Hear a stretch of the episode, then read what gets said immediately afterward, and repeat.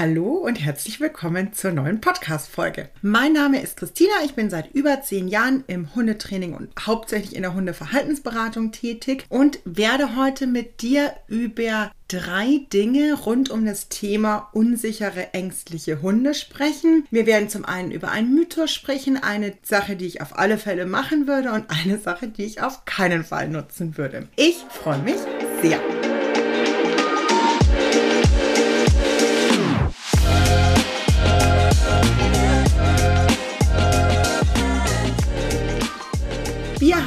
Also wir heißt in diesem Fall die Gloria von Fifi und Struppi und ich hatten diese Woche am Dienstag und am Donnerstag, heute ist Samstag, also ist schon ein paar Tage her, ja gemeinsam eine Online-Masterclass gegeben, rein, äh, rund, nicht rein, rund um das Thema ängstliche und unsichere Hunde, wie man die unterstützen kann, wie man mit ihnen umgehen kann. Und wie immer hat sich rausgestellt, beziehungsweise wir wussten das ja schon, es hat sich bestätigt. Es hat sich nicht rausgestellt, sondern es hat sich bestätigt, dass es natürlich ein unfassbar breites Thema ist, weil es einfach Hunde gibt, die so situativ ein bisschen unsicher sind, mal phasenweise in ihren Entwicklungsstadien vielleicht ein bisschen heftiger. Und wir haben aber natürlich auch Hunde, die schwerst traumatisiert sind und hatten auch da in der Masterclass zum Beispiel einen Hund dabei, der sich gar nicht vom Sofa runtergetraut hat und so. Und natürlich ist es schwierig, in einer Masterclass allen gerecht zu werden. Wir haben uns sehr bemüht äh, und haben ja wirklich alles mit reingenommen. Aber wenn du einen Hund hast, und du sagst, ich habe irgendwie das Gefühl, der ist tendenziell unsicherer oder ängstlicher als andere Hunde. Oder in bestimmten Situationen ist er irgendwie wirklich, da weißt du überhaupt nicht, wie du das handeln sollst, dann macht es immer Sinn, sich erstmal natürlich schlau zu informieren. Und mit der Masterclass gibt es eine super gute Basis an Inhalten und Wissen und auch Dinge, die man direkt umsetzen kann. Wenn man aber jetzt noch nicht so trainingserfahren zum Beispiel ist oder so. Oder eben der Hund vielleicht wirklich deutlich ängstlicher und gestresster ist als andere Hunde, dann hol dir wirklich unbedingt auch immer eine 1 zu 1 Betreuung an die Seite. Doktert da wirklich nicht zu lange selber rum, weil da das Problem ist, es etabliert sich halt immer dieses Verhalten. Und ihr kennt es auch, wenn da wirkliche Ängste dahinter stecken, dann zieht das Ganze massive Kreise. Also sowohl an Ängstlichkeiten. Ich war heute, äh, heute die Woche auch irgendwann im Austausch. Ich habe aktuell sehr viele Hunde im Training, die ein Thema mit Geschirr anziehen haben. Und es ist wahnsinnig spannend, weil es ein Riesenunterschied sein kann, wie man da das Training gestalten muss. Weil wenn wir rausgefunden haben, dass der Hund nämlich eigentlich Ängste auf dem Spaziergang hat und einfach gelernt hat, dass Geschirr anziehen heißt, dass er jetzt rausgehen muss, ist ja die Ursache des Trainings, an die wir ran müssen, den Punkt ja die Ängste zu verändern, weil da oft gar nicht das Geschirr anziehen an sich das Thema ist. Während andere Hunde zum Beispiel eben ein Problem haben, wenn es ihnen über den Kopf gezogen wird, wenn die Menschen sich drüber beugen oder so. Da muss man das vielleicht kleinschrittiger üben oder das Setting verändern, dass der Hund zum Beispiel auf irgendwas draufspringen darf zum Geschirr anziehen oder dass der Mensch in die Hocke geht oder so. Das muss man natürlich dann immer so ein bisschen individuell schauen. Wie bin ich jetzt da drauf gekommen?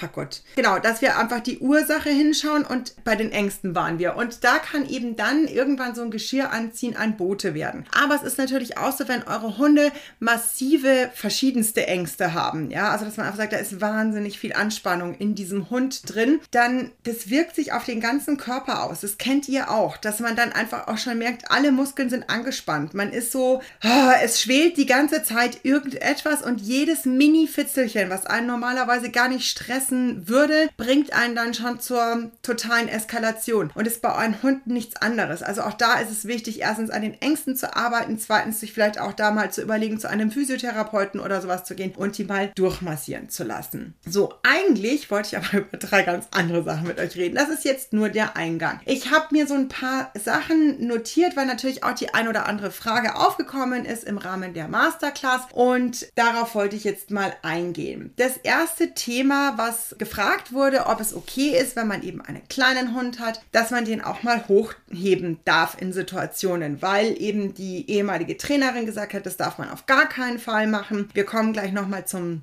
Verstärken der Angst, weil das ist der zweite Punkt, den ich mitgenommen habe, weil es dann eben hieß, oh Gott, nein, auf gar keinen Fall hochheben, weil dann verstärkst du eben die Angst mit. Ich drehe es um.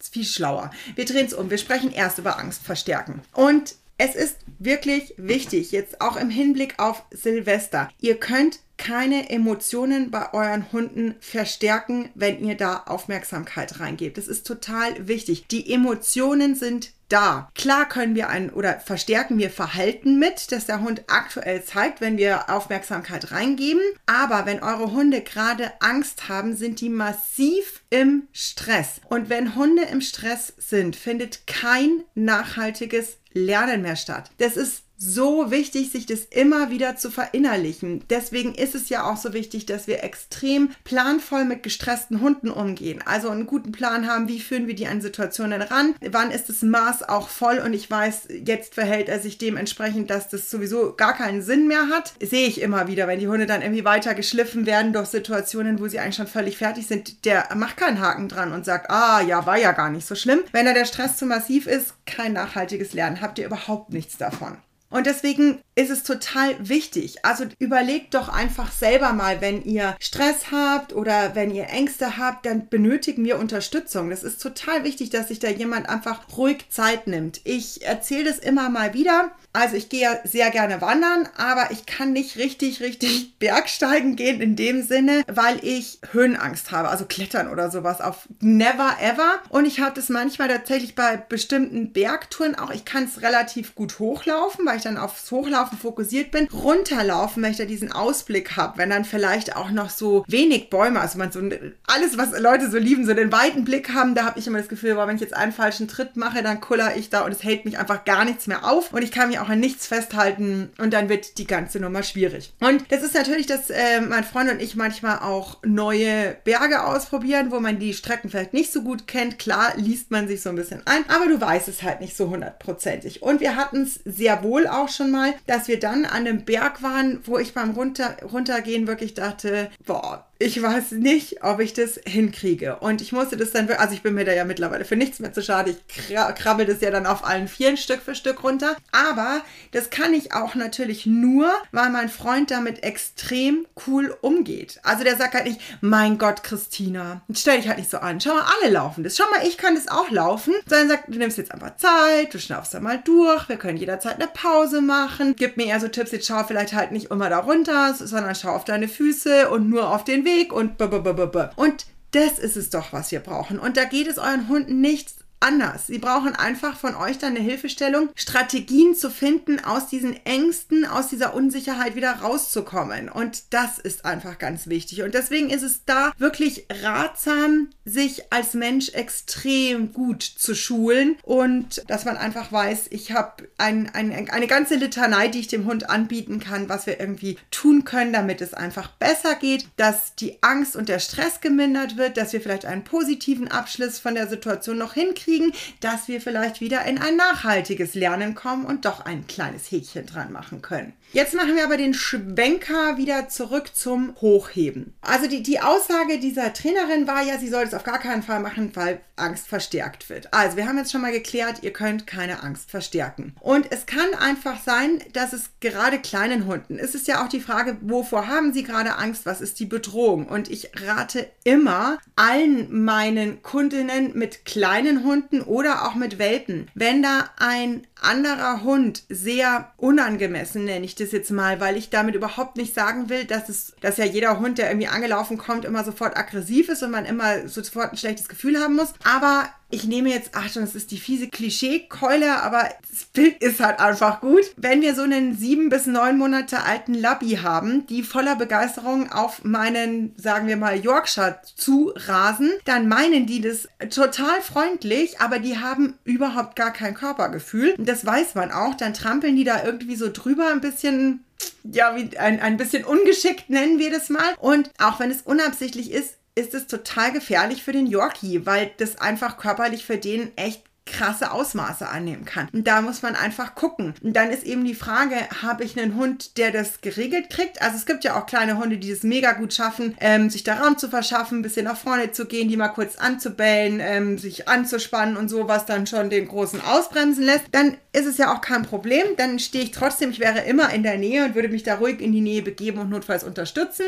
Ich sage auch nicht damit, dass ihr hochnehmen müsst, aber eben in Situationen, wo ich das Gefühl habe, oh, das könnte irgendwie schief gehen. Und bevor mein junger, kleiner Hund eine krasse Negativerfahrung macht, würde ich lieber ganz ruhig den einmal kurz auf den Arm nehmen, den anderen Hund einmal kurz begrüßen, wenn wir jetzt bei dem Beispiel bleiben. Und ähm, vielleicht auch, wenn dann der andere Hund die Dynamik rausgenommen hat, kann ich auch mal wieder runtersetzen oder sowas. Ja, ich kann ja auch erstmal nur den ersten Schritt gestalten, aber ihr habt halt nichts davon, wenn euer kleiner Hund da durch die Gegend kullert oder im blödsten Falle auch noch die in Anführungszeichen schlaue Strategie fährt, jetzt davon zu laufen. Also klar, Haken schlagen, weil das kann natürlich einen richtig guten Jagdimpuls bei dem Großen auslösen. Ja, ist doch kacke alles. Wichtig ist aber, wenn ihr Hochheben einsetzt, um euren Hund zu helfen, ich rede jetzt nicht von der extremen Worst-Case-Szenario, dann hebt ihr natürlich einfach hoch. Aber wenn ihr wisst, es könnte eine Strategie sein, die ich öfter mal nutze, dann ist es wichtig, dass ihr das übt mit euren Hunden, dass sie eine Ankündigung kennen, dass die wissen, was jetzt passiert, dass vor allem auch ihr eure Handgriffe übt, weil wenn man sagt, oh, das wird jetzt eine aufregende Situation, ist es natürlich ziemlich cool, wenn ich relativ souverän und ruhig reagieren kann und nicht so, ah,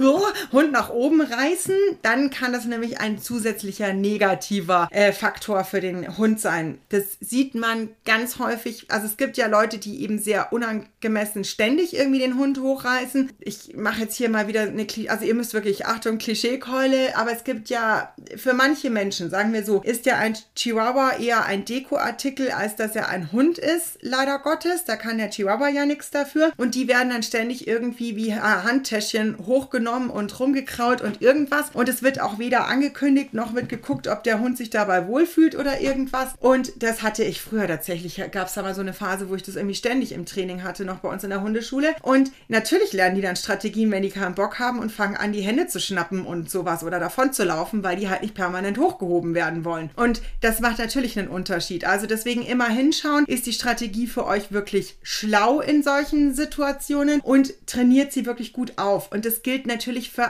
alle Strategien, die ihr in Stresssituationen mit eurem Hund einsetzen wollt, die müsst ihr wirklich im Alltag erstmal auftrainieren, gut etablieren. Das muss der Hund einfach gut kennen und können. Nur noch ein Schwank aus meinem Leben. Da war ich damals noch mit dem Anton unterwegs. Da gab es die Bani noch gar nicht. Da bin ich durch den englischen Garten gelaufen und da hatten wir tatsächlich auch, jetzt hacken wir heute auf den Labis. Ich habe sehr tolle Labis im Training, ich möchte es auch mal sagen. Äh, aber es waren eben damals im englischen Garten zwei Labis, die haben den Anton ziemlich in die Mangel genommen. Und die haben den hart gemobbt und ähm, also die, es waren zwei Männer, was schon sehr ungewöhnlich ist, dass zwei Männer zusammen Gassi gehen, ähm, mit ihren Hunden alleine, aber war damals so. Und ihre zwei Labis haben also da den Anton rund gemacht und die haben den Anton nicht mehr aufstehen lassen. Und dann habe ich sie also gebeten, ob sie bitte mal ihre Hunde da wegnehmen können. Und dann haben sie mich natürlich ausgelacht. So diese hysterische blonde Übermutti da irgendwas. Und sie waren halt auch ein Stück älter, also so richtige Penner einfach. Sowas, äh, ja, ekelhaftes. Aber eigentlich sind sie ja nur peinlich. Und mir ist es ja mittlerweile echt wurscht. Also, und so war ich früher auch nicht immer. Ich möchte es euch mal mitgeben, aber man ich finde, man wächst da auch ein Stück weit rein mit den Hunden, dass ich mir dann auch dachte, so, ja gut, wenn ihr es nicht macht, dann mache ich das halt. Und das rate ich nicht jedem. Das war jetzt keine hochgefährliche Situation. Die war nicht hochaggressiv. Die waren einfach nur ätzend unerzogen und etwas zu dynamisch für den Anton, die zwei Hunde. Und ich habe es denen einfach angekündigt und habe die beide genommen, weggehoben und ich habe tatsächlich den Anton auf den Arm genommen, weil ich wusste, wenn ich die zwei Labis loslasse, dann sind die sofort wieder drauf. Also habe ich quasi die kurz einen rechts, einen links weg, den Anton einmal auf den Arm genommen. Und dann bin ich da rausgestapft mit diesen springenden Labis um mich rum und den lachenden Männern hinter mir. Aber der Anton, der hat mich wirklich geliebt. Der war so dankbar dafür. Und da bin ich wirklich so, es ist mir völlig wurscht, was irgendein Mensch da draußen, also mittlerweile fast immer, ist es mir echt egal, was die von mir denken. Ich ziehe das einfach durch zum Besten. Ich versuche natürlich auch für den Gegenüberhund immer das Beste rauszuholen. Also ich war nicht grob mit diesen Labis. Das schafft man natürlich auch nicht immer, weil man manchmal, wenn man einen ja auch selber die Ängste plagen, dann ist es vielleicht ja auch manchmal ein bisschen schwierig. Aber versucht da wirklich immer so souverän wie möglich reinzugehen und denkt immer dran, der arme Hund, er hat es halt nicht besser gelernt, muss man halt auch einfach sagen. Das liegt dann schon tendenziell eher am anderen Ende der Leine. Aber setzt euch da wirklich für eure Hunde ein. Das ist völlig okay. Und lasst euch dann auch nicht so viel davon ärgern. Also ich habe natürlich wahnsinnig geschnaubt noch den ganzen Spaziergang. Ich glaube, das würde ich heute auch schneller abstreifen als damals. Und es bringt euch einfach nichts. Es macht nur schlechte Laune. Denkt lieber, dass ihr es gut gelöst habt oder wenn es vielleicht auch mal nicht so gut gelaufen ist mit der Lösung der Situation, dann überlegt euch einfach danach mal kurz, ah, was könnte ich denn das nächste Mal machen? Einfach um dann selber schneller ins Handeln kommen zu können und einfach mehr Sicherheit zu gewinnen. Ein ganz wichtiger Punkt, den ich auch noch ansprechen wollte. Wir waren bei dem schönen Thema Flexileine. Und Gloria und ich, wir sind da tatsächlich unterschiedlicher Meinung, so im Allgemeinen. Ich bin überhaupt gar kein Fan von Flexileinen. Also bei überhaupt gar keinem Hund. Und ich weiß, dass es ein Thema ist, was man völlig diskutieren darf. Und ich kann es auch total akzeptieren, dass es Leute gibt, die dazu eine andere Meinung haben. Ja, das will ich damit überhaupt nicht sagen. Es darf jeder machen, wie er will. Ich mag sie nicht. Und ich werde euch auch sagen, warum ich sie überhaupt nicht leiden kann und warum ich sie auf alle Fälle bei ängstlichen, unsicheren Hunden absolut verbiete. Da gibt es überhaupt gar Also da, da, da bin ich überhaupt nicht äh, diskussionsfreudig damit. Ich mag, also ich kann den Vorteil der Flexileine super verstehen, gerade jetzt, wenn wir so in den Herbst, Winter reinkommen, weil die Mali ja auch viel an der Schleppleine läuft und ja, wir brauchen nicht reden. Es ist im Sommer viel schöner mit so einer Schleppleine zu laufen, weil die halt nicht immer voller Barts ist äh, und man nicht immer ausschaut wie eine Potsau, wenn man Gassi gegangen ist und die Flexileinen sind natürlich da praktischer, weil die sich ein- und ausfahren. Aber ich mag sie A aus dem Grunde nicht, weil ich auch echt extrem auf einen Leinenhandling achte. Und bei dem Leinenhandling geht es wirklich darum, dass man immer eine gute Verbindung zu dem Hund hat. Ich sehe auch zurzeit immer mehr Leute, die sich die Leine wie so eine Handtasche umhängen. Ich weiß nicht, ob das, also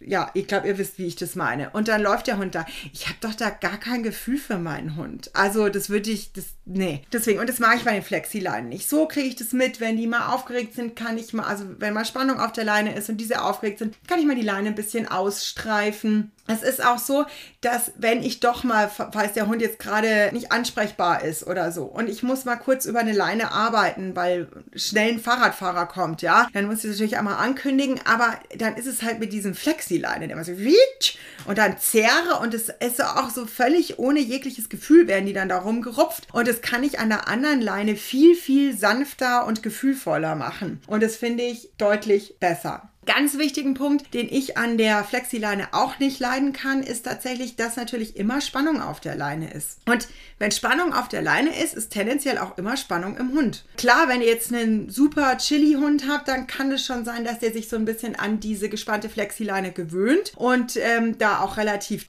cool bleibt. Aber bei ängstlichen, unsicheren Hunden auf gar keinen Fall. Die sind eh schon angespannt genug, die brauchen eine lockere Leine. Ja, ist ganz, ganz wichtig, dass wir die besten Vorkehrungen dafür treffen, dass es in der Regel gut geht. Und was ich auch hatte, in, in einem Training, das war aber damals, habe ich meine Chefin begleitet, die auch Flexiline zum Beispiel okay fand. Und es war aber noch eine Erfahrung, die ich da gemacht habe, ähm, wo ich wusste, also Flexiline, no way, werde ich, ja, ich darf nicht sagen, dass ich es niemals nutze, weil sonst tue ich es immer. Immer wenn ich über sowas ganz überzeugt sage, das so, das mache ich niemals, dann dauert es maximal zwei Jahre und irgendwie tue ich es dann doch. Deswegen muss ich aufpassen. Aber ich kann mir nicht vorstellen, dass ich eine Flexiline nutze. Aus dem Grund, die hatte eine Kundin, die hatte wirklich einen hochgradig, also dem würde ich sogar schon das Label Angsthund geben. Das vermeidet man in der Regel, weil normalerweise eben Hunde nur in verschiedenen Situationen Angst haben, aber in anderen Situationen sehr cool sein können. Und wenn ich immer sage, ich habe einen Angsthund, dann gehe ich auch immer in jede Situation damit rein, dass der jetzt Angst empfindet und vergesse manchmal hinzuschauen, dass der eigentlich hier ziemlich cool ist, dass der vielleicht Bock auf die Begegnung hätte, ja, dass ich den jetzt eigentlich lernen lassen könnte. Deswegen ein bisschen vorsichtig sein. Aber der Hugo hieß, der kam aus Russland Russland und der kam an und hat sich wirklich hinter so einem Küchenschrank versteckt und kam da nicht mehr raus. Der kam nur nachts, wenn sie geschlafen hat und sobald sie sich bewegt hat, ist er sofort wieder nach hinten gegangen. Und sonst kam er nur raus, um alles voll zu pinkeln und voll zu kacken und hat sich sofort wieder verschanzt. So war der ganze Start. Und es war wirklich eine Katastrophe. Der ist dann auch, Gott sei Dank, muss man sagen, irgendwann aus München vermittelt worden. Aber jedenfalls war das so, dass meine Chefin eben, also man hat so ein bisschen versucht, mit ihm Gassi zu gehen, Stück für Stück, Woche für Woche, Monat für Monat. Das war wirklich richtig heftig. Und die, sie hat eben gesagt, hier Flexileine, weil dann kann der irgendwie besser ausweichen Stunden Bibabub. Und der Halterin ist es halt, die war Ersthundehalterin, war da vielleicht auch einfach noch nicht so geschickt im Leinenhandling. Das ist der mindestens, also von zweimal weiß ich ganz sicher, passiert, dass die die Flexileine halt fallen lassen. Und jetzt könnt ihr euch mal überlegen, was passiert, wenn diese Flexileine an den Boden scheppert. Und ich habe da einen hochgradig ängstlichen Hund dran. Dann versucht er nämlich vor diesem scheppernden Ding wegzulaufen, was aber die ganze Zeit hinter ihm herpoltert. Das war nur Glück, dass er auf der Straße nicht überfahren wurde und dass man den dann auch irgendwann wieder eingesammelt gekriegt hat. Also no way. Okay, wir resümieren noch einmal. Ihr könnt Ängste nicht verstärken. Es ist wichtig, dass ihr Strategien an der Hand habt, um eure Hunde in den Angstsituationen wirklich gut unterstützen zu können, dass ihr ihnen helft, aus dem Stress und der Angst wieder rauszufinden. Ihr dürft Hunde hochheben, wenn es für Sie in der Situation gut ist, wenn Sie es kennen und gelernt haben und wenn ihr es gut ankündigt. Aber ihr dürft es natürlich auch mal im Notfall machen, ja. Also bevor irgendwas anderes passiert, würde ich das immer, immer machen, auch wenn es nicht angekündigt war. Und ich würde mit ängstlichen, unsicheren Hunden keine Flexileine nutzen und ich ganz persönlich würde es mit gar keinem Hund. Aktueller Stand. Vielen Dank fürs Zuhören. Ich freue mich schon auf nächste Woche.